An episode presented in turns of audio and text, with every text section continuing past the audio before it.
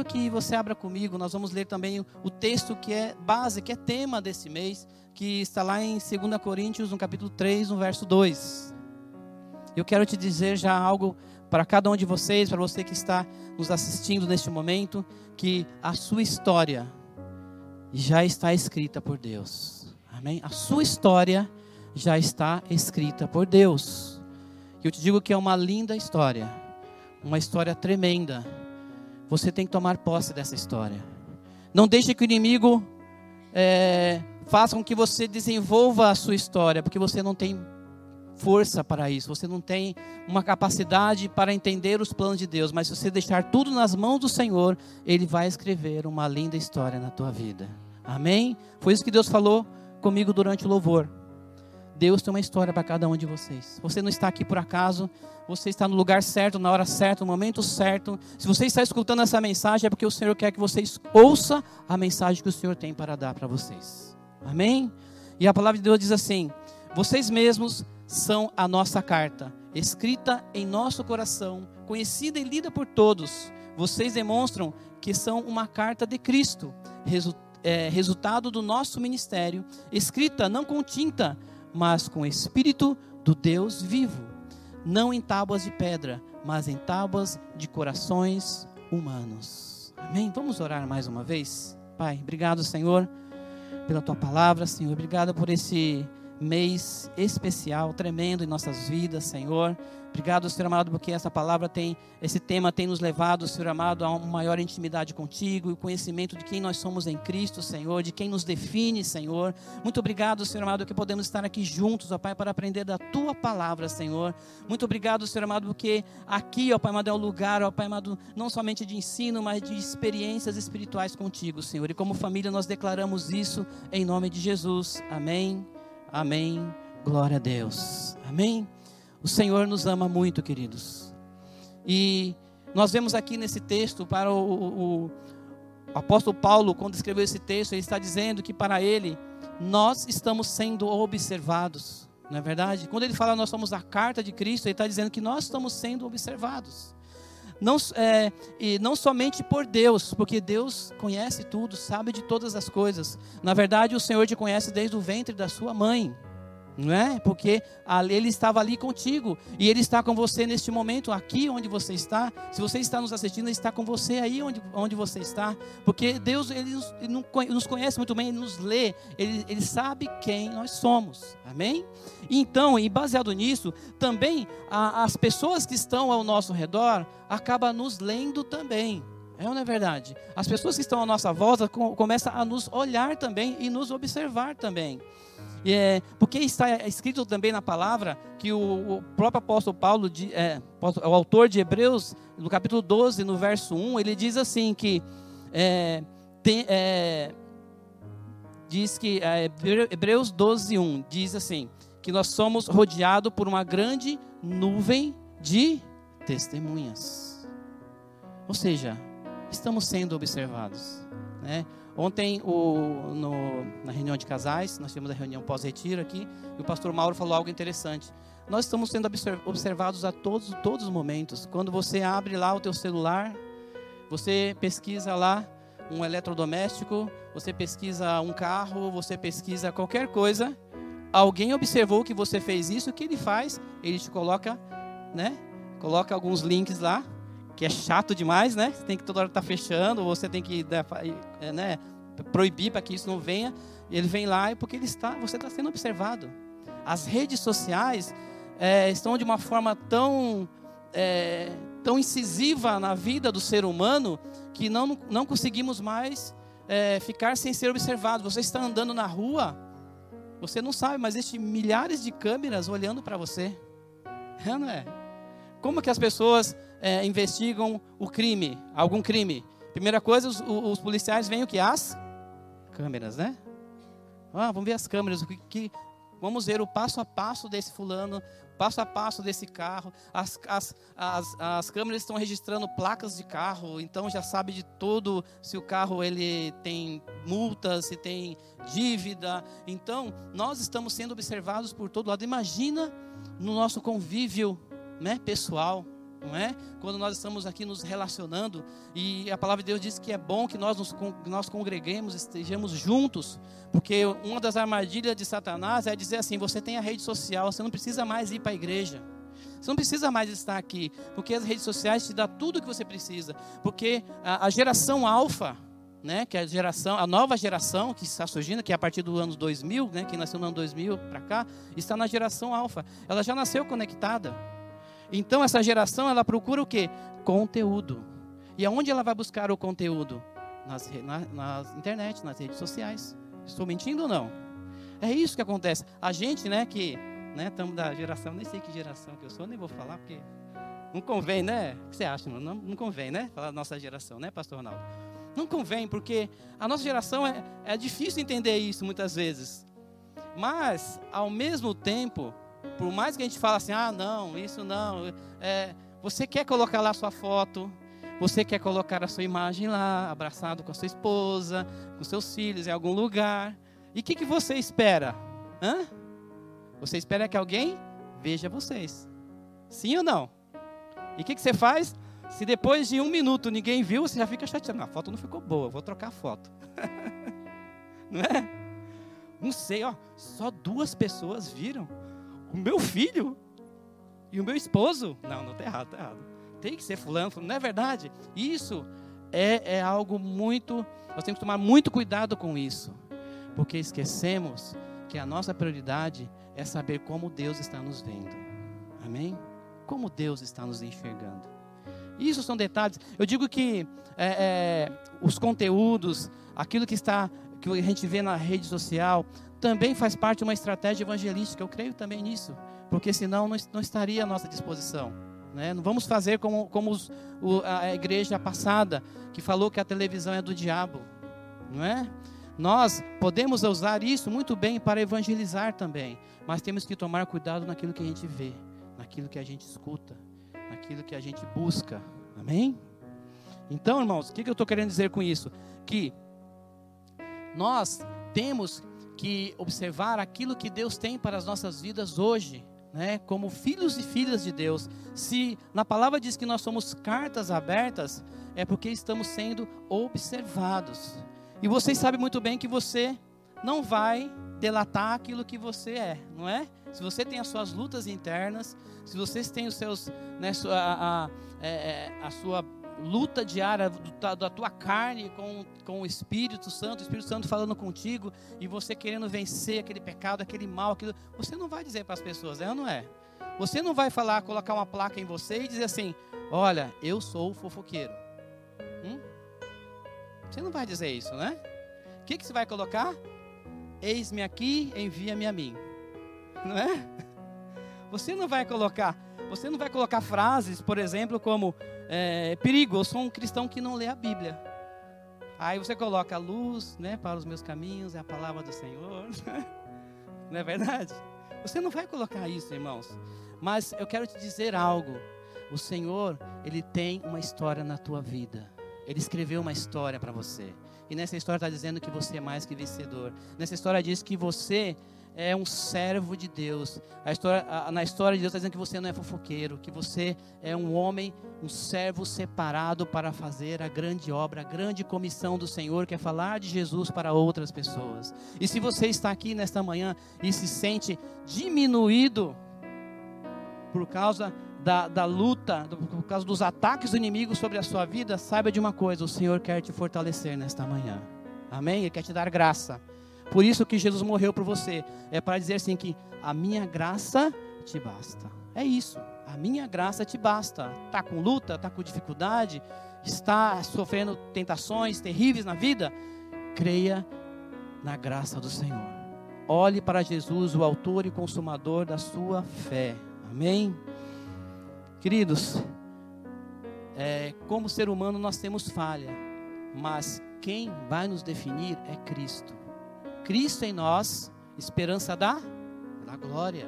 Irmãos, o problema é que o problema é que nós, nós pensamos, por isso que eu falei sobre a internet, porque nós, muitas vezes nós pensamos mais na opinião dos outros do que da opinião de Deus, do que Deus pensa de mim, do que Deus pensa de nós.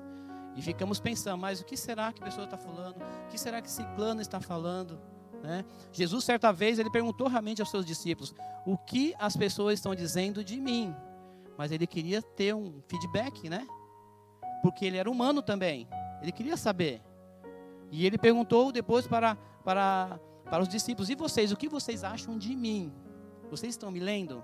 Vocês estão me vendo? Foi aí que, não, você é o filho de Deus. Você Aí foi que, eu, que Jesus falou: não, realmente, você realmente falou a verdade. Porque as pessoas que estavam próximas dele estavam lendo, as pessoas que estavam distantes estavam tendo várias imagens do que é a pessoa, não é? Mas o Senhor, Ele quer nos capacitar para que nós possamos ser, é, a, temos a característica de Deus em tudo que, que façamos. Porque a característica, se nós olharmos no, no novo, no, na Bíblia, na palavra de Deus, significa marca. Então, Deus quer que você tenha a marca de Deus, a marca do Senhor sobre a sua vida. Amém? Nós vamos continuar um pouco e falando um pouquinho sobre é, os valores de Deus para que possamos ter um caráter cristão sadio. Amém? Valores de Deus. Eu iniciei no domingo, primeiro domingo de novembro, na ceia, e eu quero dar continuidade, mas vou falar o primeiro, né? A primeira é, primeiro valor, primeiro presente de Deus, porque são presentes de Deus. Irmãos, eu quero te dizer algo. Nós temos que ter valores de Deus para poder caminhar nessa terra. Valores nós precisamos precisa ser usado, precisa ser demonstrado, precisa ser praticado a cada dia. Em 1 Coríntios, no capítulo 2, versículo 16. 1 Coríntios, capítulo 2, versículo 16 diz assim: Quem conheceu a mente do Senhor para que possa instruí-lo? Nós, porém, temos a mente de Cristo. Repita, nós temos a mente de Cristo. Amém? Valores como estilo de vida, caráter de Cristo, marca, reprodução exata de quem é Cristo em nós. Amém? Reprodução exata de quem é Cristo em nós. E olha, entre visão e missão tem que existir valores. Porque muitas pessoas têm visão, visão igual, missão igual, mas valores totalmente contrários àquilo que a palavra de Deus diz. Às vezes nós vemos algo, algo, né? Como repito novamente, você vê algo, escuta algo, lê algo e acha, nossa, realmente é legal essa visão aí, é legal essa missão. Mas e os valores? Estão condizentes com a palavra de Deus? Sim ou não? É isso que nós temos que observar a cada dia. Porque na verdade, não estamos falando de religião, estamos falando de Jesus Cristo o autor e consumador da nossa fé, o grande doador da vida, nosso Deus. Ele nos dá valores, irmãos, não é para nos limitar, é para nos proteger dos ataques do inimigo sobre as nossas vidas. Por isso que o Senhor nos dá valores, queridos. E nós entendemos que sem valores, sem os valores de Deus, é muito fácil se perder. É, se os valores são como bússolas que nos indica a direção correta. Valores são como um norte que nós temos que seguir. Sem os valores de Deus, nós não vamos caminhar nesta vida. Amém? Não adianta você estar aqui, vir à igreja, vir à casa do Senhor, se você, quando sair daqui, não praticar, não vivenciar, não viver os valores de Deus. Ok? E vamos ver aqui alguns presentes de Deus sobre as nossas vidas. E o primeiro presente, o primeiro valor que Deus nos dá é a intimidade. Repita comigo: intimidade. Precisamos de intimidade, sim ou não? Precisamos de intimidade, porque sem intimidade, como vamos conhecer ao Senhor, ao Senhor em nossas vidas? Em João, no capítulo 10, versículo 4.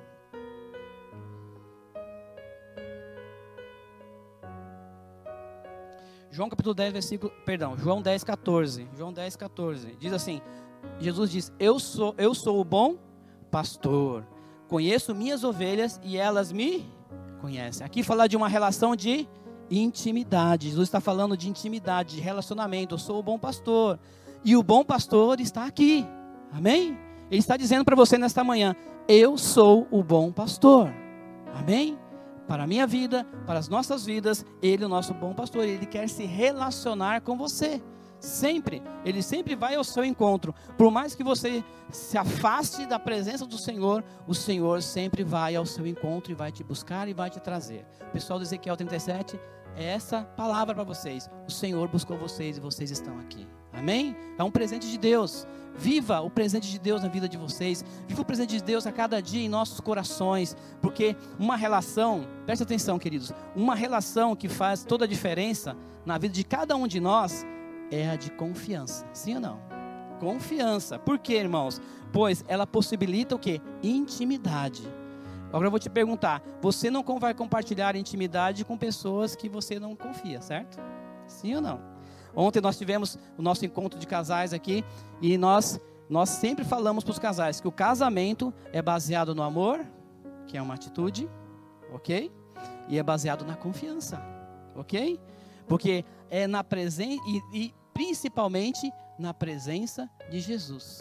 Amor, confiança e a presença de Jesus no casamento. É isso que nós ensinamos, é isso que nós temos que viver como igreja, porque nós somos a noiva de Cristo. OK? Nós estamos sendo preparados para que o noivo Jesus Cristo venha buscar a sua igreja. Por isso, para que haja esse casamento tem que haver o quê?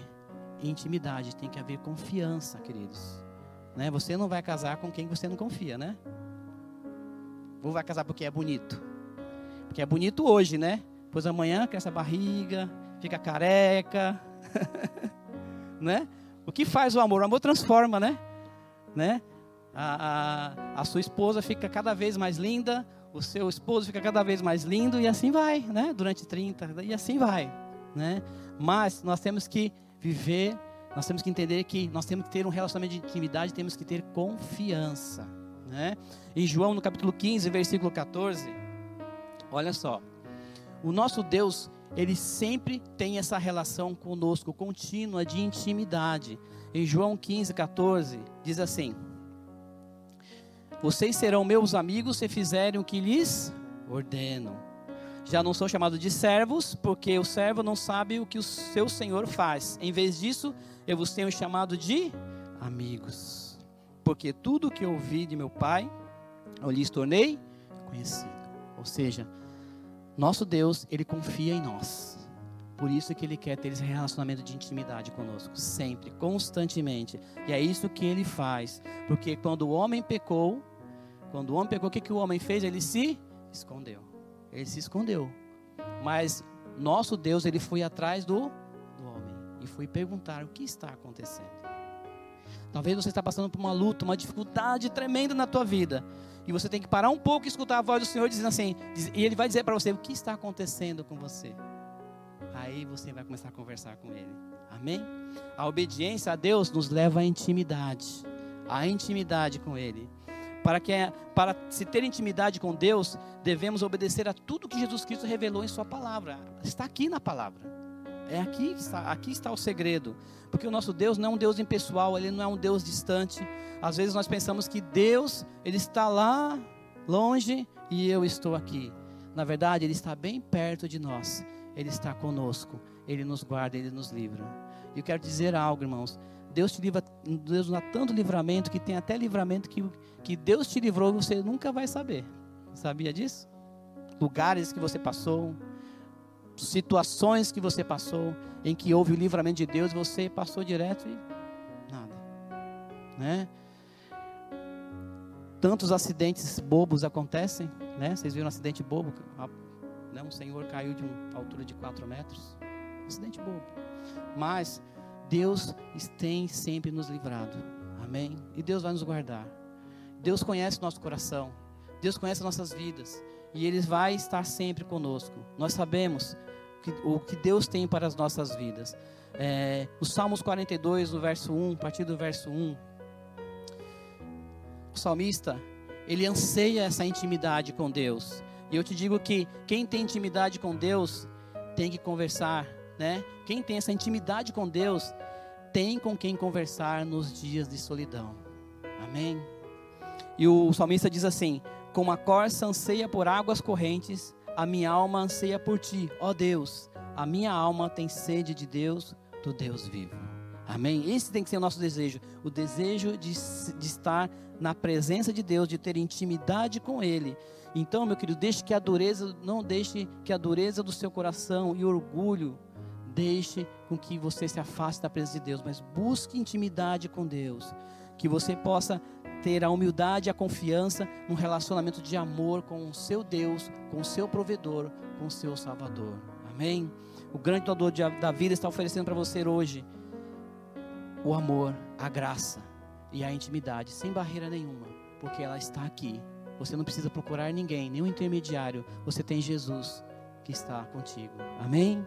Segundo o presente de Deus, que Deus nos dá, valor que nós temos que praticar em nossas vidas é a sabedoria. Repita comigo: sabedoria. Sabedoria. Irmãos, nós vivemos em um mundo é, bem lógico, bem material, não é verdade? Porque você sabe que, ah, mas se eu não trabalhar, eu não ganho dinheiro. Mas o Senhor, a nossa vida também, esse mundo, é um mundo também que está no âmbito espiritual. Você tem que ter sabedoria de Deus para conquistar ser a bênção, abençoado, ser um diferencial nessa terra. Você precisa ter a sabedoria de Deus. E, as, e o mundo está levando que você seja muito lógico, é, muito materialista, porque ele sabe, se você começar a confiar em Deus, o diabo vai perder as rédeas, o controle da tua vida. É ou não é verdade? Então, a, a, em Tiago, no capítulo 1, versículo 5, diz assim: Tiago 1,5: Se algum de vocês tem falta de sabedoria, peça a Deus, que a todos dá livremente, de boa vontade, e lhe será concedida.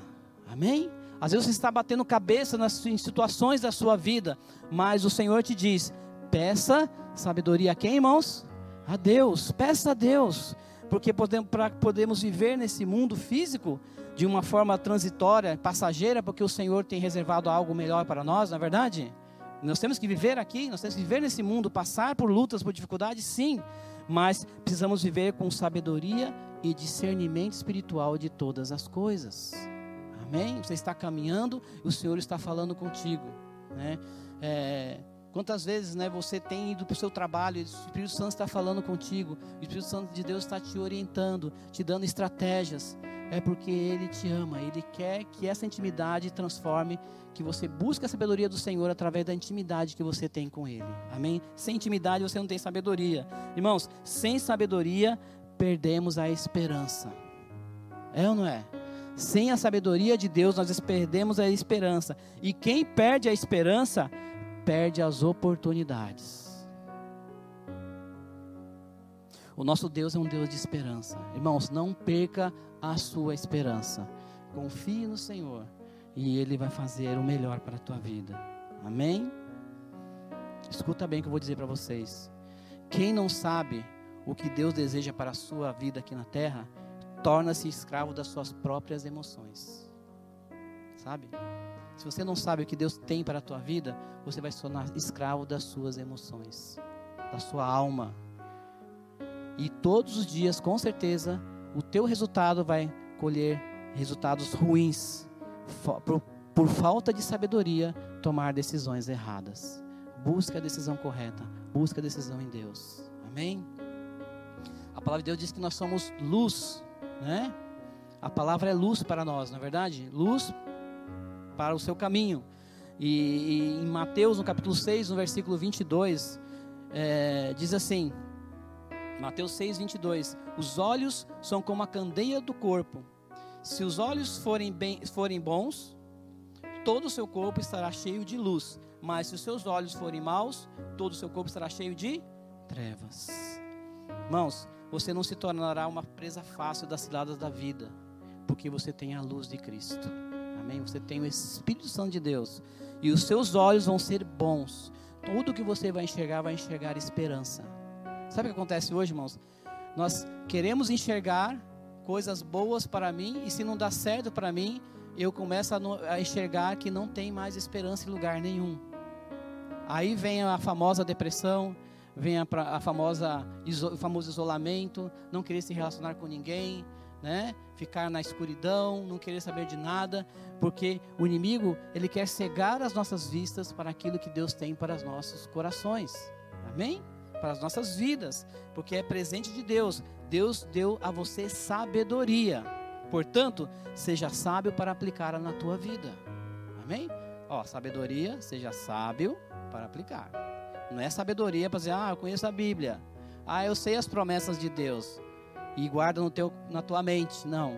Deus quer que você use essa sabedoria para a tua vida e para abençoar outras pessoas também. Amém? Para abençoar o próximo. E eu te pergunto, você tem buscado a sabedoria do alto para abençoar as pessoas? Hã? Busque sabedoria de Deus. Terceiro presente que Deus nos dá, terceiro valor que Deus nos dá nesta manhã para nós. Deus nos deu o perdão. Repita comigo, perdão. Intimidade, sabedoria e perdão. Olha só, queridos. Em Hebreus capítulo 10, versículo 17, o autor de Hebreus diz assim: Dos seus pecados e iniquidades não me lembrarei mais. Olha só que lindo. Dos seus pecados e iniquidades não me lembrarei mais. É Deus falando conosco nesta manhã. Ele não, tá, ele não, ele não está preocupado já com o seu pecado, dos seus pecados do passado. Ele quer ter um relacionamento pessoal com você. Amém? Comigo, com cada um de nós. E Ele está dizendo para nós: dos seus pecados e iniquidades não me lembrarei mais. Porque o nosso Deus, Ele é rico em perdão, queridos.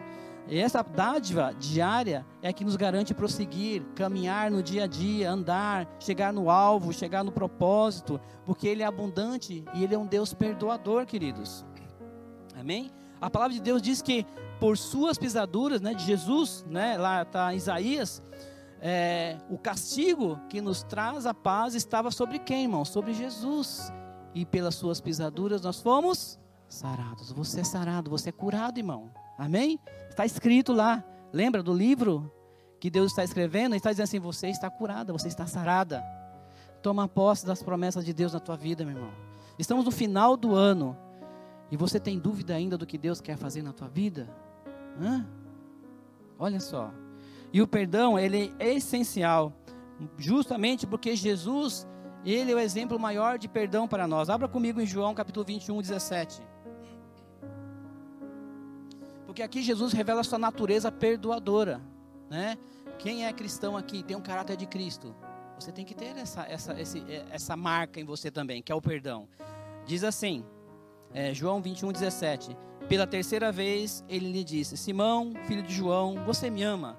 Pedro ficou magoado por Jesus ter perguntado pela terceira vez: Você me ama? E ele disse: Senhor, tu sabe todas as coisas e sabe que eu te amo. Jesus lhe disse: Cuide das minhas ovelhas. Sabe, é interessante, né? Sabe que vocês conhecem a história de Pedro, né? Todos conhecem, é aquele que negou Jesus três vezes, não é? Certo? E nós entendemos aqui que Pedro era um dos principais amigos de Jesus, estava ali do lado e Jesus compartilhava toda, toda a estratégia do reino, aquilo que ia acontecer, né, preparando-os para é, a missão, para aquilo que ia acontecer depois da sua morte e ressurreição. E logo que e Jesus, logo que foi condenado e crucificado, Pedro não teve a oportunidade de pedir perdão para Jesus. Pedro simplesmente olhou de longe, ele lá naquela casa, preso, sendo julgado, e não teve oportunidade de pedir perdão para Jesus. Agora eu pergunto para vocês: se você, se alguém faz mal para você, se alguém comete algum ato, ato que te magoou, te entristeceu, e depois de algum tempo você se encontra com essa pessoa, qual vai ser a sua reação? Você vai falar: Olha, viu o que você fez comigo? Até hoje eu não me restabeleci. Sabe aquele dinheiro que eu pedi emprestado? Sabe aquela palavra que você falou comigo? Estou falando mentira ou não? Você vai lembrar daquela cena. Só que Jesus fez totalmente ao contrário. Ele chegou para Pedro e falou: Você me ama?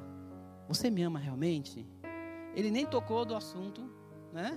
Daquele assunto, mas ele estava preocupado em preparar o seu discípulo para a obra que lhe era proposta que era falar do reino de Deus e continuar a obra que Jesus iniciou na terra. Ele falou: Cuida das minhas ovelhas. Neste momento, Jesus já tinha liberado perdão faz tempo, certo? Muitas vezes nós somos atacados, nós somos injustiçados, realmente nós somos injustiçados, Mas nós temos que liberar o perdão. Não podemos deixar com que isso fique no nosso coração. Porque quem vai tratar é o Senhor. E muitas vezes nós ficamos com algo durante é, 20 anos, 30 anos. Acontece muito. Principalmente quando é, é um casal, né, acontece um problema lá atrás, no primeiro ano de casamento, e aquela esposa ou marido não libera o perdão e vai arrastando isso durante anos, anos e anos e anos. E o que acontece? Uma hora explode, porque aquilo vai virando uma raiz de amargura e pra e é complicado, só com libertação mesmo. Amém. Mas nós temos que viver o princípio do perdão, porque o princípio do perdão ele é, tem que ser automático, né? Jesus, ele não criou nenhuma condição para perdoar Pedro. Ele poderia falar para Pedro: Pedro, você pisou na bola comigo, né? Então você vai ficar aí na. Você vai ficar afastado da, da do ministério, né? Ficar afastado do ministério. Vai ficar em, em tratamento, juntamente com. Porque na verdade eu tenho 12 discípulos, né? Um já me dedou, né? Foi Judas, já falou. O outro já me negou. Os outros 10 já correram. Mas isso aí dá para aproveitar um ou dois, aí eu continuo a obra. Jesus não fez isso. Jesus tem um plano na vida de cada um deles. Assim como Deus tem um plano na, cada, na vida de cada um de vocês também. Ele não vai desprezar ninguém. Só se a pessoa não quiser mesmo, não é? Mas Jesus não despreza ninguém.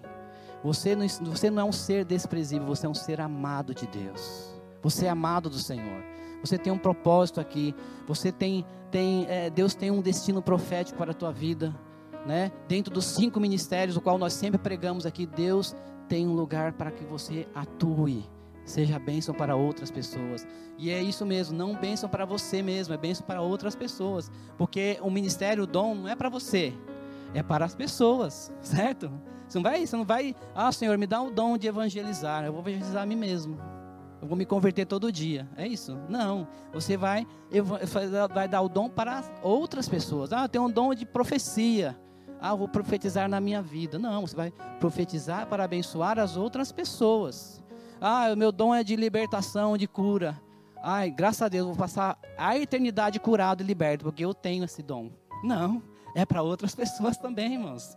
É para compartilhar. E o perdão não é diferente. O perdão tem que ser demonstrado. O perdão tem que ser visto. O perdão tem que ser. É, é, não falamos cartas abertas? As pessoas têm que ver em você que você é uma pessoa perdoadora. Ok? Não é dizer assim, ah, eu te perdoo, mas.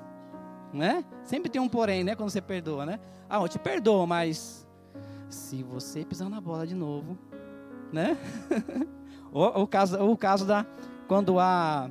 É, quando há uma traição né, na família, né? Uma, um, um, um, casal da família trai o outro, aí chega o outro casal e fala: se você fizer igual aquele, o meu cunhado, você vai, vai acontecer isso com você. Nem aconteceu. Coitado, o marido está tá amando a esposa. Né? Então, irmãos, cadê a liberação do perdão? Né? Ah, você é um Judas, você traiu a minha, meu, meu cunhado, minha cunhada, sei lá. É assim, né? Mas o Senhor tem que nos curar, porque o Senhor tem um propósito nas nossas vidas. O Senhor é um Deus abençoador. E essa é uma atitude nobre, uma atitude perfeita de Deus. É, o mesmo Jesus que, que estava lá e perdoou a Pedro, ele perdoa a tua vida também. Amém? Ele está aqui porque ele é um Deus perdoador. Ele vai dizer: eu não, lembro, eu, não, eu não lembro mais do teu pecado. Eu quero te redimir, eu quero te justificar. Por isso que eu estou te dando a graça. A graça é um favor que nós não merecíamos e por isso estamos aqui, porque é a graça de Deus que nos sustenta e nos, e nos dá for forças nesta manhã. Amém? Quarto presente, quarto, quarto valor de Deus é que Deus nos deu foi a alegria. Repita comigo a alegria. Amém? Intimidade, sabedoria, perdão e alegria. A palavra de Deus diz aqui em Hebreus capítulo 1, versículo 9. E ele começa nesse texto em Hebreus, capítulo 1, dizendo que o nosso Deus ele ama a justiça e odeia o que? A iniquidade, né? Por isso Deus, o teu Deus escolheu-te, escolheu quem? Escolheu a mim, escolheu a você, escolheu-te dentre os teus companheiros, ungindo-te com óleo de alegria. Esta alegria não pode sair dos nossos corações. Não pode sair. Esta alegria é um presente de Deus para cada um de nós. Não importa a sua condição social, não importa onde você está, não importa, Deus te deu alegria. Eu te digo mais: tem pessoas que são muito ricas, têm muito dinheiro e não têm alegria. Vocês sabem disso que eu estou querendo dizer. Pessoas que conquistam muitas coisas e não tem mais nada que, conquistar. A pessoa fica depressiva, porque já conquistou tudo na vida. Né? Hoje eu estava vendo que o, a pessoa mais rica do mundo tem 100, 160 bilhões de dólares. A pessoa mais rica desse mundo. Sabe que é 160 bilhões de dólares? É muito dinheiro, né? Agora, não sei, eu não conheço, né, a vida íntima da pessoa, mas será que ela é feliz? Né? Será? Não sei, né? Mas se quiser dar um milhãozinho para mim, eu vou ficar muito feliz. Vocês também, né? eu estava vendo essa reportagem porque ele doou, realmente, ele doou, doou uma instituição de caridade e tal, e eu, eu vi essa, essa história, né? Aí eu fiquei pensando, poxa vida, é rico mesmo. Mas o nosso Deus, ele é dono de toda essa riqueza aí, amém? E ele está aqui, glória a Deus. Vamos, eu repreendo em nome de Jesus, né? glória a Deus. Então, irmãos, a alegria ela é importante. Ele é o Senhor da alegria verdadeira né? Essa atitude é nobre, repartir alegria. Você está feliz? Reparta a sua alegria com as outras pessoas também. Reparta, né? É o que aprendemos da parte de Deus. Porque assim, esse momento que nós tivemos agora, os batismos, imagina a alegria do nosso Senhor em ver vidas sendo batizadas. Não é bonito, não é lindo? A gente fica emocionado, porque nós pensamos, poxa, valeu a pena todo esforço. Valeu a pena Jesus ter morrido na cruz por nós. Quando uma pessoa se converte, recebe a Jesus, imagina a alegria do Senhor nos céus. Mais um se converteu. E nós temos que ter a mesma alegria, porque nós somos instrumentos para que essa pessoa receba Cristo. Olha só que lindo, né? Você é uma carta aberta. Através da tua vida, pessoas vêm para a igreja. Através da tua vida, as pessoas vêm na tua casa, vêm no teu grupo de comunhão. E você começa a compartilhar e as pessoas se sentem interessadas para aprender mais da palavra. Não foi isso que aconteceu? com Filipe Eunuco lá, ele foi evangelizar, foi no lugar, né? Deus levou até aquele lugar e aquele homem estava lendo o livro de Isaías e ele chegou naquele exato momento para explicar o que estava escrito. E aquele homem se converteu e se batizou no mesmo no caminho de volta para sua casa. É assim que Deus trabalha com alegria, com paz, com gozo, porque a alegria, irmão, sobre tudo isso faz parte do fruto do espírito. Amém? É o fruto do espírito. Eu falei sobre domínio próprio mês passado, né? E a alegria também faz parte desse mesmo fruto. Amém? Fruto do Espírito. Então, Deus criou a alegria como algo indispensável para nós. Indispensável. Você não pode justificar, ah, eu estou triste. Você pode estar magoado, né? decepcionado, mas a alegria do Senhor você não pode perder, irmãos. Em nome de Jesus, não perca a alegria do Senhor. Você pode ficar abatido, né? Jesus, é, momentos antes de ir, né, para ser crucificado, ele sentiu na sua alma realmente todo aquele peso do que ia acontecer sobre mas porque ele era humano, nós somos humanos, nós temos sentimentos, é ou não é? Mas nunca devemos perder a alegria no Senhor. Amém? Nunca, nunca devemos perder a alegria no Senhor. A carta de Paulo ao Filipenses, depois você pode ler na sua casa, né, a carta de, de Filipenses. A carta de Paulo aos Filipenses é uma das cartas mais alegres que da Bíblia.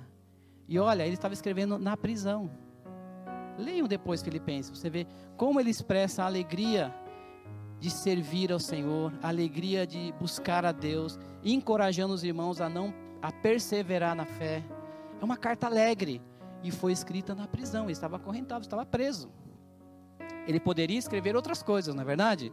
Não é assim nas redes sociais, voltei às redes sociais de novo. não é assim? Tudo que você sente, você escreve, né? Ah, sei lá, pega aquelas frases prontas, você digita alguma coisa que aconteceu, você joga uma indireta lá para alguém ver, não sei quem. Alguém vai ver. Aí seu hall de amigos vai falar assim: Nossa, o que está acontecendo com ele? O que está acontecendo com ela? Né? Ou a pessoa já sabe: Ah, tá vendo? Por isso que eu não, vou, não sou mais amigo dele, amigo dela. Por isso, é muito chato, é muito chato. Né? Só que o nosso Deus ele é diferente. Ele, tem, ele, ele quer nos amar cada vez mais. Ele quer nos, nos, que nós vivamos em um tempo pleno de Deus, pleno, né? O primeiro texto que eu li falou sobre isso, a plenitude de Cristo, né? É, que eu li no, no, no domingo, primeiro domingo de novembro, que é Efésios 4, versos 12 e 13. Depois vocês, vocês, leem em casa. Efésios 4, 12 e 13. atingindo a medida da plenitude de Cristo. O que, que significa plenitude? É completo, total, sabe? Nós temos que atingir a totalidade de Cristo, ok? A totalidade, porque você é um servo, você é um cristão, você tem Jesus no teu coração, ok? Então, irmãos, a alegria ela é importante, é uma verdade que precisa ser compreendida, né? Se você está passando por situações difíceis, você precisa ter uma alegria disciplinada, sabe? Né? Às vezes você quer, é, às vezes as pessoas também, muitas vezes ela quer que você, ah, vou ficar triste, vou ficar magoado para forçar uma situação. Irmão, você não resolve, não resolve nada, né? Não resolve nada porque você só vai pre, a, a, é, é, prejudicar mais e mais a sua situação e das pessoas que estão ao seu lado. Invista na alegria. Deixe a alegria do Senhor tomar conta do teu coração. É, pode ser, às vezes nós falamos é fácil, mas para muitos é difícil, mas o Senhor vai dar a estratégia. Amém? Amém? Talvez para uns realmente é difícil. Eu compreendo isso, mas o Senhor vai nos dar forças para isso. Amém? Irmãos, existe o nosso tempo de chorar, mas a alegria vem pela manhã. Existe nosso tempo de passar lutas mesmo. Mas o Senhor diz que a alegria sempre vem ao amanhecer. Sempre vem ao amanhecer.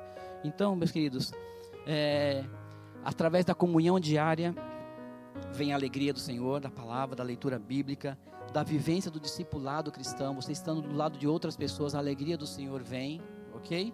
Através do enchimento do Espírito Santo, a alegria vem. Assim como o Senhor está enchendo com o seu poder neste momento, aí está acontecendo a alegria de Deus na tua vida. Porque você está se sentindo bem nesse lugar. Amém? E se você está ouvindo esta palavra, você está se sentindo bem, porque o Senhor está indo até a tua vida nesse momento. Amém? E eu te pergunto nesta manhã, você compartilhou a alegria do Senhor hoje com outra pessoa? Amém? E nós temos que compartilhar a alegria do Senhor. Hoje é dia de alegria, dia de festa. Amém? Que o Senhor abençoe esta palavra nesta manhã. Que o Senhor abençoe a tua vida. E se você entendeu esses presentes de Deus na tua vida e você quer reforçar, renovar na tua vida, fique em pé, se coloque em pé. Nós vamos orar, nós vamos agradecer a Deus, porque o Senhor quer te te abençoar. São presentes de Deus para te fortalecer, não somente de hoje, mas te fortalecer sempre, sempre. Diga para o outro lado, fortaleça no Senhor. Diga para o outro lado, para o direito, assim, fortaleça no Senhor. Usar esse presente e repartir entre cada um de nós que estão ao nosso redor. O Deus, Ele nos deu valores. Nós temos que colocá-los em prática, em nome de Jesus. Feche seus olhos por algum instante, por alguns instantes. Eu vou só ler um texto ele está em Isaías. Pode ficar com seus olhos fechados mesmo, como você está. Eu só vou ler esse texto. Você pode ler na sua casa também, Isaías 40, 29, que diz assim: Ele fortalece ao cansado e dá grande vigor aos que estão sem forças. Até os jovens se cansam e ficam exaustos, e os moços, os moços tropeçam e caem, mas aqueles que esperam no Senhor renovam as suas forças voam bem alto como águias, correm e não ficam exaustos, andam e não se cansam. O Senhor quer te fortalecer nesta manhã. Eu não sei o que você está passando nesta manhã, mas uma coisa eu te digo: os valores deste mundo não te definem, quem te define é Deus, quem te define é Jesus na tua vida. E se você nesta manhã quer ter uma experiência pessoal com Cristo no teu coração, porque você já está cansado daquilo que o mundo oferece, daquilo que o mundo te dá, daquilo que o mundo traz no coração, no nosso coração. E você quer uma definição completa em Cristo, se você quer fazer isso, assim como eu fiz há muitos anos atrás, eu falei: Senhor, eu quero que tu me definas como homem, como servo. Se você quer isso no teu coração, eu quero orar com você. Uma oração simples, e se você quiser, pastor, eu quero, eu quero que Jesus me defina a partir de hoje. Eu não quero viver mais no, nas, nas emoções da minha alma, daquilo que eu penso, daquilo que eu acho. Mas eu quero que Jesus fale comigo a partir de hoje. Se você quer fazer isso nesta manhã, eu quero orar com você. Assim mesmo, com, você, com os olhos fechados, que você, como você está. Eu vou fazer uma oração simples, simples, muito simples, e que você vai dizer que você quer Jesus na tua vida para sempre. Diga assim comigo, Senhor Jesus, muito obrigado pela tua palavra. Obrigado, Senhor, porque nesta manhã eu entendo que tu és Jesus, o meu Salvador, o meu Redentor, aquele que cuida de mim, mesmo nos momentos de tristeza, de angústia. E eu quero, Senhor Jesus, a partir de hoje, que tu entres no meu coração, faça morada na minha vida, para que eu possa viver um tempo novo, um tempo especial, um tempo brilhante na tua presença, Senhor. Eu quero ser luz para as outras pessoas, que as pessoas possam me ver de uma forma diferente, como uma pessoa alegre, feliz, perdoadora. E em nome do Senhor Jesus, cura minha alma, cura minha vida, as minhas feridas. Em nome de Jesus. Coloco o meu nome no teu livro da vida, Senhor. Continue escrevendo a tua história, a tua história, Senhor. Da minha vida, no livro da vida, Senhor. Em nome de Jesus. Amém. Amém.